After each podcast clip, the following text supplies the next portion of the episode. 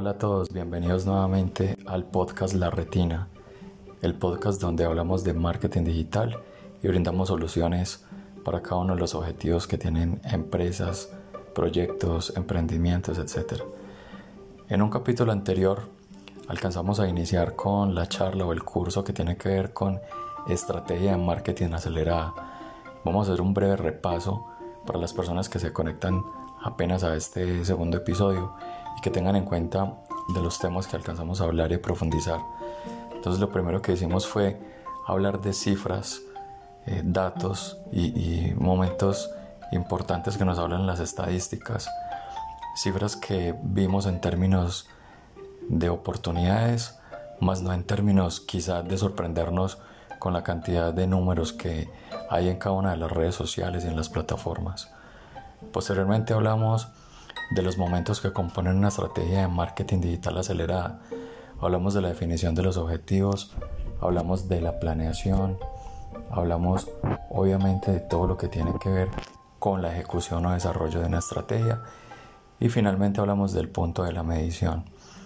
Seguidamente entramos en un punto fundamental que hace parte del primer punto de la definición de los objetivos y empezamos a definir cuáles son los objetivos del negocio y cuáles son los objetivos de marketing. Y ya a puertas de finalizar ese primer momento que tiene que ver con la planeación, hablamos de las tres preguntas o los tres segmentos de preguntas que debemos hacernos antes de iniciar con una estrategia de marketing que tiene que ver con preguntas del negocio, preguntas del mercado y preguntas del cliente. Básicamente eso fue el primer episodio, el primer capítulo de este podcast de estrategia de marketing digital acelerada que nos trae la retina. Ok, entonces arrancando ya con los contenidos que tienen que ver con este segundo episodio, teníamos ya eh, algo adelantado, alcanzamos a hablar de publicaciones en redes sociales, donde determinamos cosas importantes como la frecuencia y los formatos. Posteriormente vamos a hablar de todo lo que tiene que ver con pauta, con anuncios dentro de marketing digital. Si bien es importante generar una estrategia de contenidos, también es importante empezar a diferenciar que tanto en redes sociales como en plataformas como Google e incluso la misma programática hay que definir un presupuesto para poder llegar a los usuarios, a las personas que realmente queremos a través de una segmentación y a través de unos anuncios que están determinados por un presupuesto. Una inversión que a su vez hace parte del punto de planeación donde hace unos minutos hablamos justamente de la inversión y de la asignación que vamos a hacer para ella. Entonces, siguiendo con todo este tipo de, información, vamos a hablar que también es fundamental contar con dos tipos de, de estrategias dentro de nuestro plan. Uno sería tener súper claro lo referente al SEO que es el posicionamiento orgánico, que tiene que ver con las acciones que yo adelanto dentro de mi sitio web para que cada vez sea más reconocido por Google. Dentro de ese SEO o posicionamiento orgánico vamos entonces a tener en cuenta cosas como una optimización del mismo sitio web, realizar un análisis de keywords o palabras claves, tener un contenido relevante dentro del sitio web a través de un blog y generar también estrategias de backlinks o de enlaces. También dentro de este segmento vamos a hablar de un componente fundamental que es lo que conocemos como SEM, que tiene que ver ya con objetivos de marketing enfocados al logro de los objetivos donde va a haber una inversión. A diferencia de lo que acabamos de ver que tiene que, que ver con SEO y lo orgánico, dentro de SEM si hay un componente fundamental y es la inversión. Acá en este punto también debemos reconocer que hay plataformas que nos lo generan, nos lo ayudan a enfocar de una mejor forma. En el caso de redes sociales como Facebook e Instagram, tenemos la posibilidad de generar alrededor de 9, 10 objetivos de marketing. En cuanto a Google también, no tantos, pero sí podemos hablar más o menos de unos 5 o 6 tipos de objetivos de marketing que nos ofrece esta plataforma.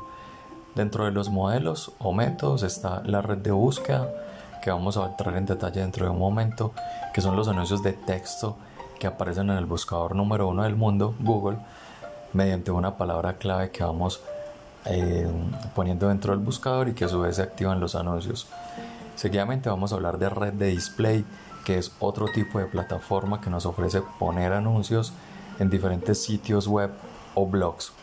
Google Shopping, que también es una herramienta fundamental para los e-commerce. Básicamente lo que hace Google Shopping es que muestra los anuncios a través de una imagen, muestra la descripción, muestra la relevancia y muestra obviamente el precio del producto. Y no podríamos dejar a un lado YouTube, que es el segundo buscador en el mundo, luego de Google, y a su vez YouTube pertenece al mismo Google. Entonces ahí, a grosso modo, alcanzamos a hablar también dentro de la parte de la ejecución de la estrategia de SEO y de la estrategia de SEM que debemos tener absolutamente definida para nuestro proyecto. Ya arrancando entonces con una temática fundamental que es contenidos y ojalá poderle apuntar a una estrategia global, una estrategia seria que en realidad represente lo que somos como marca y que queremos empezar a transmitirle a nuestra audiencia, vamos a hablar de una receta de contenidos o cosas importantes que tenemos que tener eh, prácticamente listas al momento de comunicar. Entonces voy a compartir dos recetas de contenidos que a mí normalmente me funcionan.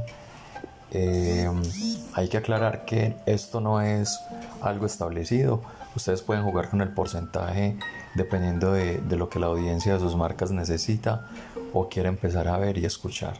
Entonces la primera receta, perdón, receta se compone de un porcentaje de 40, 30, 30, donde el 40% es un contenido de valor el 30% obedece a un contenido comercial y el otro 30% es contenido informal. Cuando hablamos de contenido de valor es importante que generemos contenido propio, que las marcas eh, hagan todo lo posible para mostrar contenido original y que como les decía hace un momento pues esté también enfocado a los intereses particulares de esa audiencia. El 30% de contenido comercial pues realmente no hay que explicar mucho acá porque tiene que ver con promociones, con algo absolutamente eh, comercial, donde las marcas aprovechan este momento y lo que hacen es generar un impacto publicitario para que ellos adquieran un producto o un servicio a través de un buen precio. Y el último que sería el otro 30% contenido informal. Muchas marcas acá no se atreven a hacer cosas diferentes. Posiblemente hay marcas que son muy em, corporativas y les cuesta un poco salirse de, esa zona donde vienen generando contenido muy particular y, mm, hacen como un, punto de aparte y desde ceros empiezan a generar un contenido totalmente distinto donde acá lo llamamos informal. Otra receta de contenido, vamos a hablar de 40, 30, 20 y 10, donde el 40% de contenido será informativo.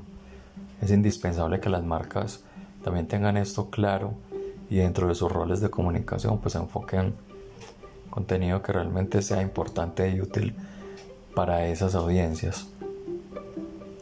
Luego el 30% contenido promocional. Miren que la primera receta hablamos de un 30. También en esta se, se sigue sosteniendo un 30% de contenido promocional. Un 20% de contenido que esta vez va a ser creativo e interactivo.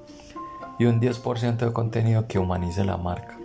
Créanme que es muy importante que hoy en día las marcas sean cada vez más cercanas, que muestren su lado humano, no solamente que comuniquen a través de colaboradores o empleados, sino que muestren en qué más están moviendo dentro de la parte social, la responsabilidad social empresarial que llaman.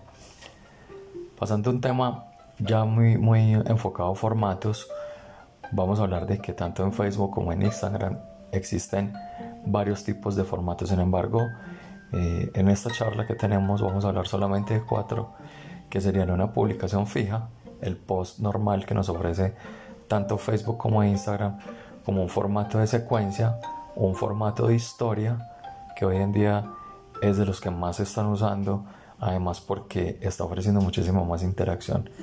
Y uno que, caso contrario de las historias, casi no se utiliza y es el formato a través de video de verdad que acá hago un paréntesis para que ustedes cada vez más se atrevan a generar contenido en video. Entonces ahí hablamos de cuatro tipos de formatos, se los voy a repetir, el post fijo, la secuencia, la historia y el video. Cuando entramos a hablar de historias, es importante mencionar que es un tipo de formato particular. No, no es que lleve muchísimo tiempo, pero cada vez es más implementado. Dentro de las historias hay dos cosas importantes que hay que tener en cuenta. La primera es que cada historia tiene una duración de 15 segundos y la segunda es que las historias están diseñadas para que duren precisamente 24 horas. Entonces, una vez finalicen esas 24 horas, la historia tiende a desaparecer. Pero hay una opción y es que podemos volver la historia destacada, es decir, que quede ya fija en el post, en la parte superior del perfil y en cualquier momento los usuarios pueden llegar ahí. Espero entonces que, esta parte de los formatos eh, genere pues un poco de sensibilidad entre ustedes y cada vez se animen a hacer como un mix de formatos y que no siempre estemos haciendo lo mismo a través de una imagen fija o de un diseño. Y de hecho, esta segunda parte dentro del segmento de formatos, quería traerles unas cifras que a mí realmente me impactan y tienen que ver mucho con que las empresas se han quedado generando contenidos solamente a partir de imágenes, donde la cifra nos habla de un 70% en Facebook y un 71.9% en Instagram, lo que quiere decir que los otros formatos como video, como las historias, como secuencias o carruseles, están siendo relegados y están haciendo parte solo de un 30% global con respecto al otro 70% que solo es imágenes. Por ejemplo, en Facebook solamente se está generando un 16.9% de formato video, lo que quiere decir que es muy pobre, es muy poco. Acá hay una oportunidad grandísima. En Instagram estamos hablando del 14.2%, incluso es menos. Cuando ya hablamos de historias, vemos que está creciendo, pero sin embargo sigue con una participación muy baja, donde obedece al 2.7%. Y en cuanto a carrusel o secuencia, el porcentaje de participación de las empresas es del 13.9%. De manera que hay una oportunidad grandísima acá para empezar a generar cualquier tipo de contenido, pero en otros formatos. Y que vamos dejando también a un lado eh, esa idea errónea de que debemos publicar solamente a través de una imagen, de una foto o de un diseño. No, hay que empezar a romper y hay que empezar a generar también contenidos a partir de videos, GIFs e historias. Obviamente cada uno de esos formatos tiene unos tamaños. En el caso de Facebook e Instagram, cuando hablamos del post fijo, estamos hablando de un tamaño de 1080 por 1080 píxeles. Cuando estamos hablando de historias de Facebook, el tamaño es de 1080 por 1920 y las historias de Instagram tienen también ese mismo tamaño. Bueno, seguidamente tenemos que hablar entonces, luego de definir los formatos que voy a utilizar con cada una de sus medidas, tenemos que hablar de algo fundamental y es el calendario editorial. Un calendario editorial viene a ser lo mismo que una parrilla de, contenidos o una parrilla de programación de mis publicaciones. Yo normalmente trabajo un modelo de parrilla de programación en un archivo Excel donde dividimos eh, el cuadro precisamente por semanas. Entonces dentro de ese primer bloque vamos a tener las cuatro semanas del mes, luego vamos a tener en la siguiente columna los días de la semana, posteriormente el tipo de contenido, luego los objetivos, luego la ubicación, que quiere decir en qué parte va a ir la publicación, si es en el feed o en el muro, o si va a ser en historias. Seguidamente vamos a tener una columna de descripción que nos va a permitir a nosotros estar muchísimo más claros y tener control sobre estos contenidos que vamos a ir publicando. Otra columna importante es la de los hashtags. Si vamos a hacer publicaciones en Instagram es importante manejar hashtags que sean hashtag tendencia, que, que sean los que son realmente relevantes para la marca y para los usuarios. Y finalmente hay otras tres columnas donde hablamos de formato. Entonces en estos formatos vamos a hablar de carrusel o secuencia, de imagen fija, de GIF, de video, de historia, etc. Entonces retomando un poco el inicio de esta parte de la parrilla o calendario editorial, eh, dentro de la columna 3 que vendría a ser el tipo de contenido, Vamos a hablar, por ejemplo, de ideas como un juego, una encuesta, un recurso gratis, compartir un audiolibro, compartir quizás una inscripción a un webinar, frases inspiracionales. Tiene que ver muchísimo con el tipo de contenido.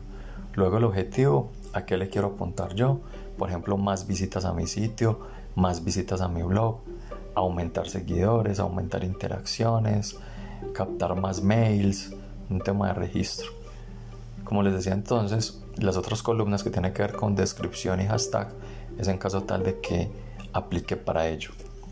Listo.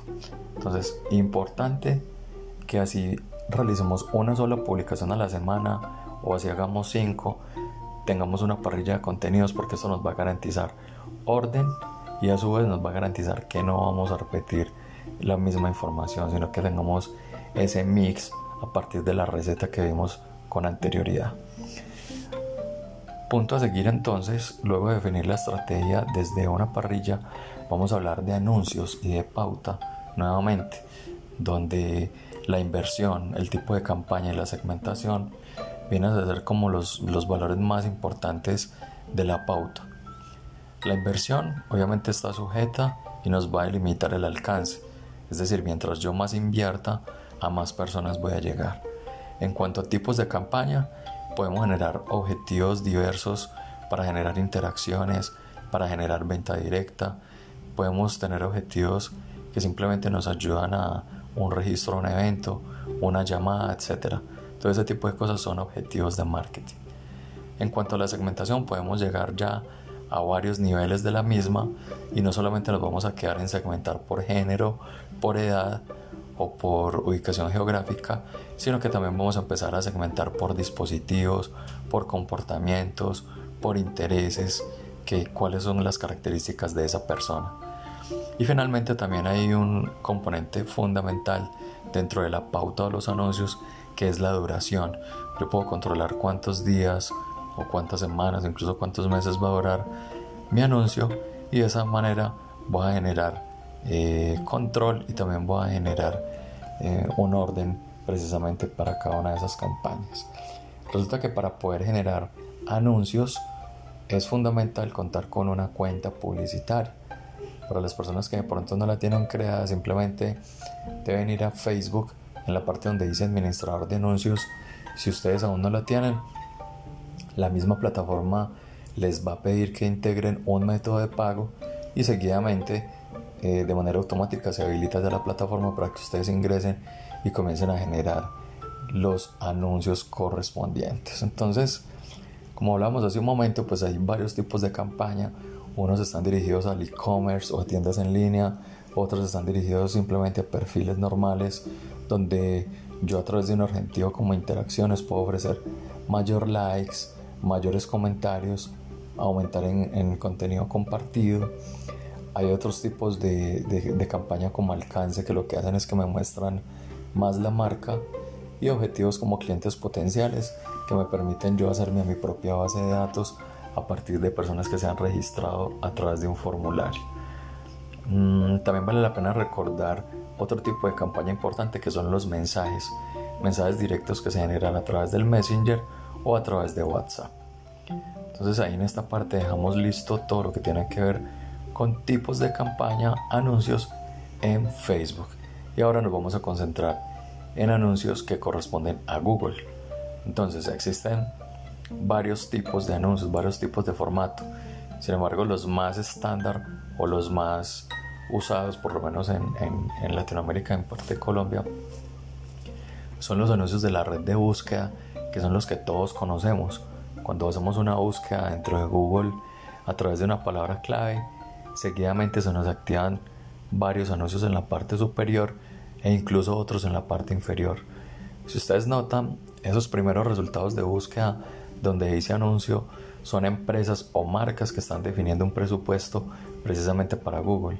Y toda vez que una persona genere un clic en uno de esos anuncios, se va a ir descontando un presupuesto a esas empresas que le están pagando a Google. Así, eh, en términos generales, funciona la red de búsqueda. Estoy totalmente convencido que ustedes conocen que a diario utilizan este recurso desde el buscador. Otro tipo de anuncio es lo que conocemos como la red de display, que no es otra cosa que imágenes o piezas gráficas que vemos en los portales, cuando estamos quizá leyendo eh, un diario, cuando estamos dentro de una revista o dentro de un blog y vemos que a los laterales en la parte superior o inferior se activan unos banners o unas piezas gráficas. Este tipo de publicidad también se logra desde Google, se denomina red de display. En muchísimos casos se utiliza para generar branding, para generar recordación de marca, visibilidad, ya que este tipo de banners realmente rota eh, en muchísimos portales y que también hace parte su frecuencia y sus impresiones del presupuesto que yo tenga definido para ello. Entonces también sé que en algún momento ustedes habrán interactuado con este tipo de publicidad que son em, banners o, piezas gráficas que están rotando en los diferentes sitios que ustedes frecuentan. Ya mm, vamos casi llegando a la parte final luego de haber definido todos estos componentes tenemos que mencionar algo importantísimo y son las métricas, porque hace parte de la cuarta fase de los momentos de una estrategia que es la medición. Entonces, en términos de redes sociales, vamos a hablar de KPIs o indicadores que tienen que ver con seguidores, con likes o me gustas, con comentarios, con alcance, con impresiones y con compartidos. Digamos que estos son algunos de los indicadores estándar para redes sociales donde yo quiero que ustedes empiecen a medir, empiecen a revisar cómo es el comportamiento, si esos seguidores aumentan o bajan, si esos likes aumentan o bajan, si cada vez son más o menos las personas que comparten tu contenido, si el alcance está siendo cada vez mayor, si las impresiones también. Entonces es fundamental empezar a medir lo que estamos haciendo. Cuando vamos a hablar de Google, eh, debemos comentar que ya los KPIs o indicadores van a cambiar y hablamos acá entonces de costo por clic, que es lo que denominamos el CPC. Esta es eh, como la modalidad que utiliza Google para podernos cobrar y es que por cada clic obviamente va a estar ligado un valor. También tenemos que hablar de algo que se conoce como el CTR, que es el resultado de dividir los clics con las impresiones, es decir, las veces que la persona le da clic dividido las veces que salieron los anuncios. También hay que hablar de costo por visualización, que tiene que ver muchísimo con la plataforma de YouTube. Mientras que un anuncio en Google a mí me cobra por clic, cuando este anuncio está generado en YouTube me cobran es por visualización. Y finalmente dentro de los KPIs de Google vamos a hablar de costo por impresiones o sea, toda vez que sale el anuncio. Ahí hablamos ya entonces de redes sociales y de Google, pero resulta que hay otros componentes que hacen parte de mi estrategia de marketing digital. En este caso vamos a hablar de email marketing o los envíos masivos, donde es importante reconocer y tener muy claro indicadores como los mensajes enviados, los mensajes que rebotaron, la tasa de apertura. Entonces, mire que estamos hablando acá ya de otras variables y cosas fundamentales que me llevan a ejercer un control sobre mi plataforma y sobre lo que yo estoy haciendo, sobre todo desde los envíos masivos. Seguidamente vamos a hablar del sitio web, que pues no es menos importante, además porque acá convergen muchas de sus estrategias. Dentro del sitio web vamos a hablar de KPIs o indicadores, cosas que vamos a empezar a medir como las sesiones, los usuarios, las visitas a la página web, el porcentaje de rebote, la duración de cada sesión. Resulta que acá es fundamental que todos y cada uno de ustedes tengan eh, un código de Google Analytics incrustado en su sitio web y que a su vez él vaya traqueando o reconociendo cada uno de los, los movimientos que se generan dentro del sitio web y genera unas métricas que son las que nosotros vamos a empezar a implementar como una buena interpretación de esos datos. Dentro de todos estos, mm, digámoslo así, modelos o plataformas, quise incluir también los mensajes de texto o los SMS que se vienen convirtiendo en una plataforma vital para lograr llegar de manera directa a muchos usuarios. ¿Por qué? Porque los mensajes de texto nos ofrecen eh, métricas como mensajes entregados y mensajes rechazados. Entonces miren que es muy, muy, muy fácil de identificar, es muy fácil de medir. De esta manera vamos llegando entonces ya a la parte final donde hablamos de cada uno de los momentos de la estrategia de marketing digital acelerada. Pasamos de un primer momento a una primera fase donde definimos los objetivos. Posteriormente pasamos a una segunda fase que tiene que ver con la planeación. Posteriormente fuimos a la ejecución y el desarrollo. Y ahora estamos terminando ya con todo lo referente a la medición. Espero que los contenidos que hayamos compartido y que han aprendido de este módulo, de este curso, hayan sido de su agrado.